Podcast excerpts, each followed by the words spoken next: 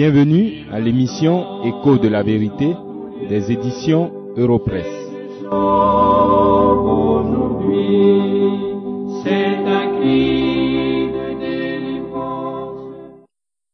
Comme du temps du Seigneur, de nos jours, un grand nombre de personnes, hommes, femmes et enfants, disent qu'elles croient en Jésus-Christ.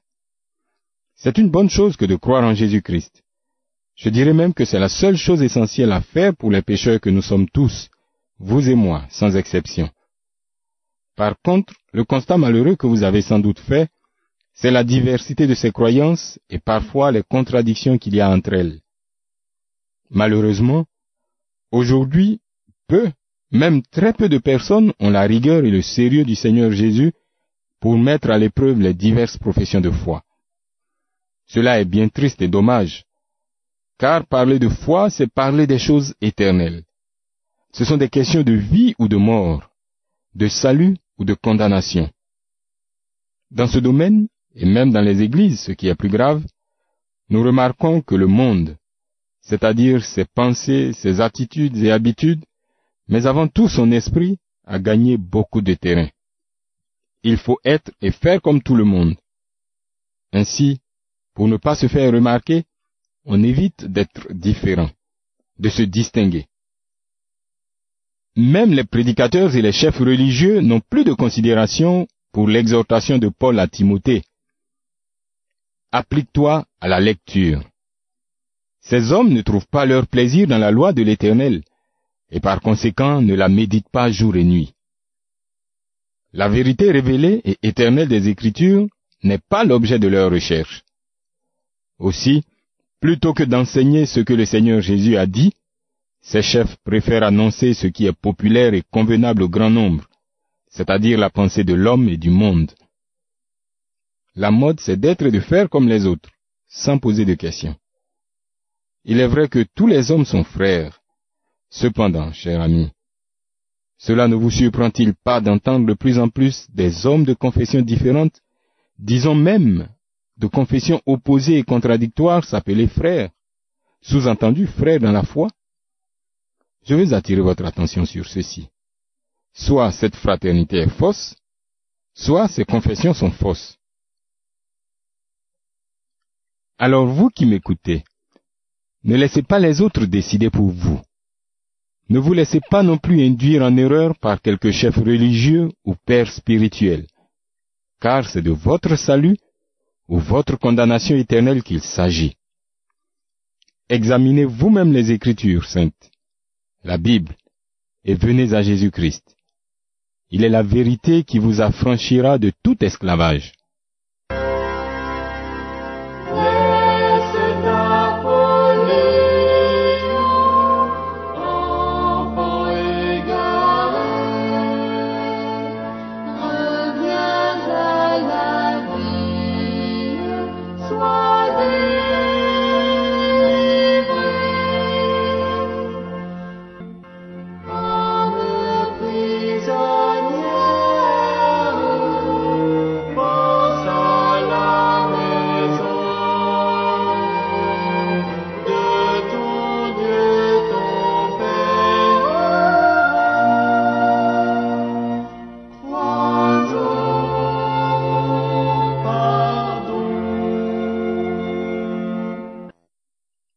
Contrairement à la mode de nos jours, le Seigneur Jésus n'hésitait pas à tester la foi de ceux qui disaient croire en lui.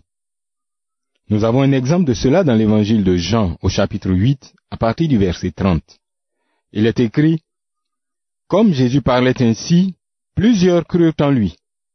Et il dit aux Juifs qui avaient cru en lui, Si vous demeurez dans ma parole, vous êtes vraiment mes disciples. Vous connaîtrez la vérité, et la vérité vous affranchira. Cela suffit pour que ces hommes fassent voir leur vraie nature. Relevons quelques-uns des signes qui caractérisent ceux qui n'ont pas la véritable foi.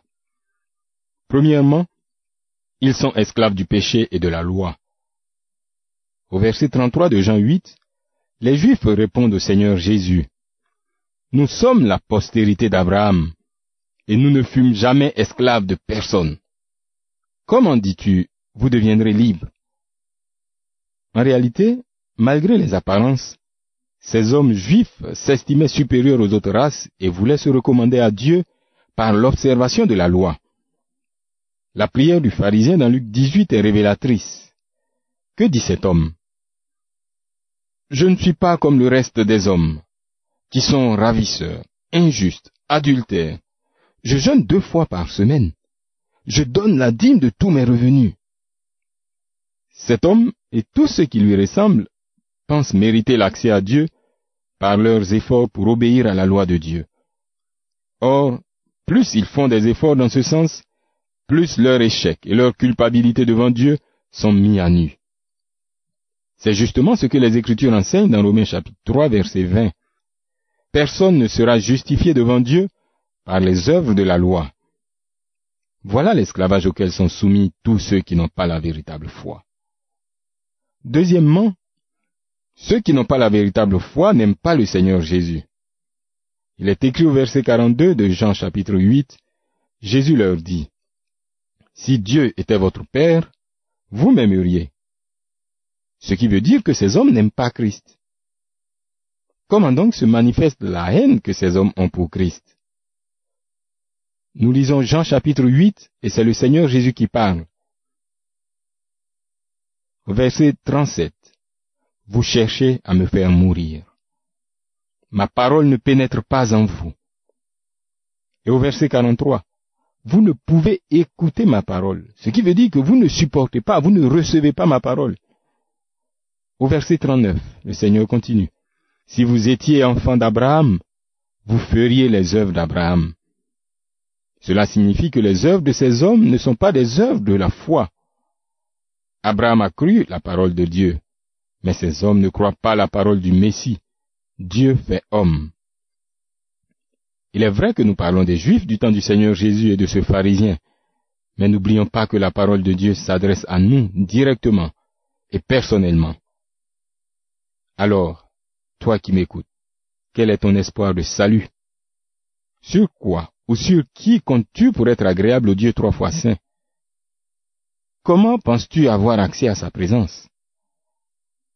Si vous êtes de ceux qui pratiquent avec rigueur et sincérité leur religion pour mériter le ciel, sachez sans l'ombre d'un doute que vous êtes perdus. La colère de Dieu demeure sur vous, et vous êtes en route pour l'enfer éternel, quelle que soit la religion que vous pratiquez. Ou bien vous êtes de ceux qui croient en Christ, comme ces Juifs dont le texte nous parle. Vous êtes peut-être né dans l'Église, vous êtes baptisé et confirmé, vous avez pris un jour une décision pour Christ et vous lui avez donné votre vie. Vous êtes respecté et considéré pour votre grande foi. Et en réalité, c'est sur votre attachement à Dieu et la qualité de vos prières et jeûnes.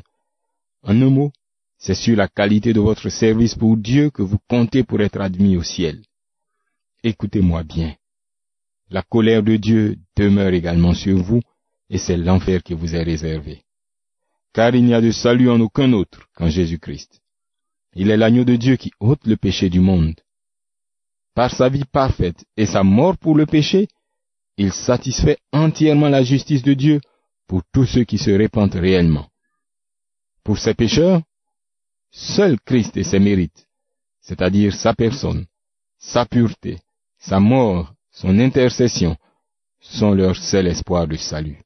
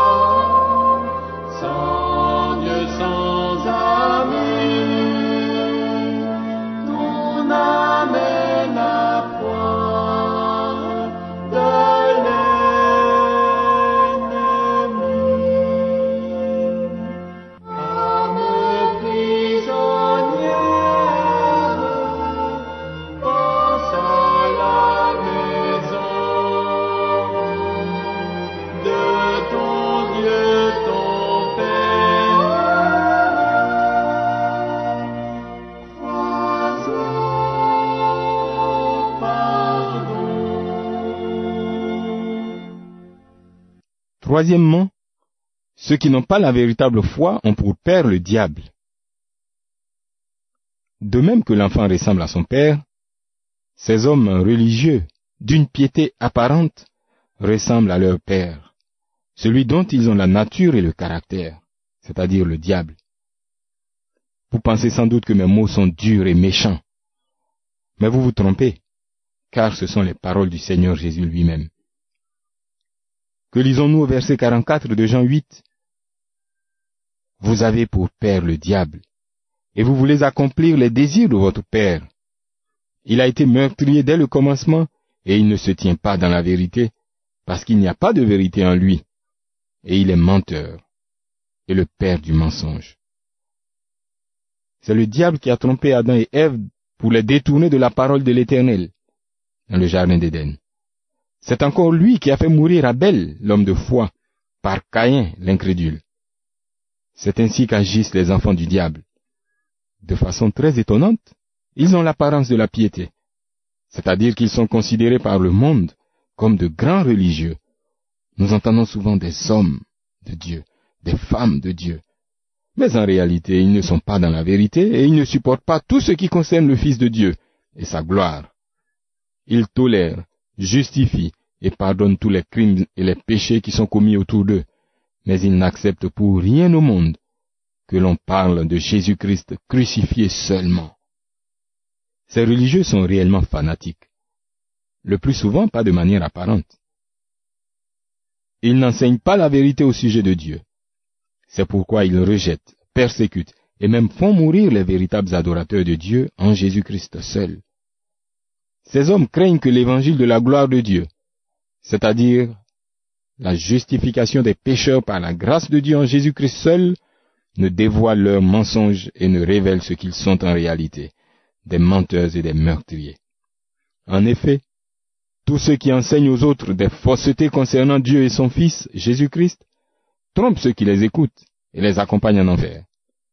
Or, c'est pour sauver les pécheurs, c'est-à-dire tous ceux qui se reconnaissent coupables devant le Dieu saint et juste, de son ardente colère, que Jésus-Christ est venu mourir à la croix. La croix n'a donc pas été une mise en scène, ou simplement un événement historique à célébrer de temps en temps. Elle est au contraire la démonstration de la juste condamnation de Dieu qui est réservée à tous les hommes. La croix est aussi la preuve de l'amour sans pareil de Dieu pour les pécheurs. Alors, mon ami, regarde à la croix de Golgotha et adore le Fils de Dieu qui s'est sacrifié pour le pire des pécheurs.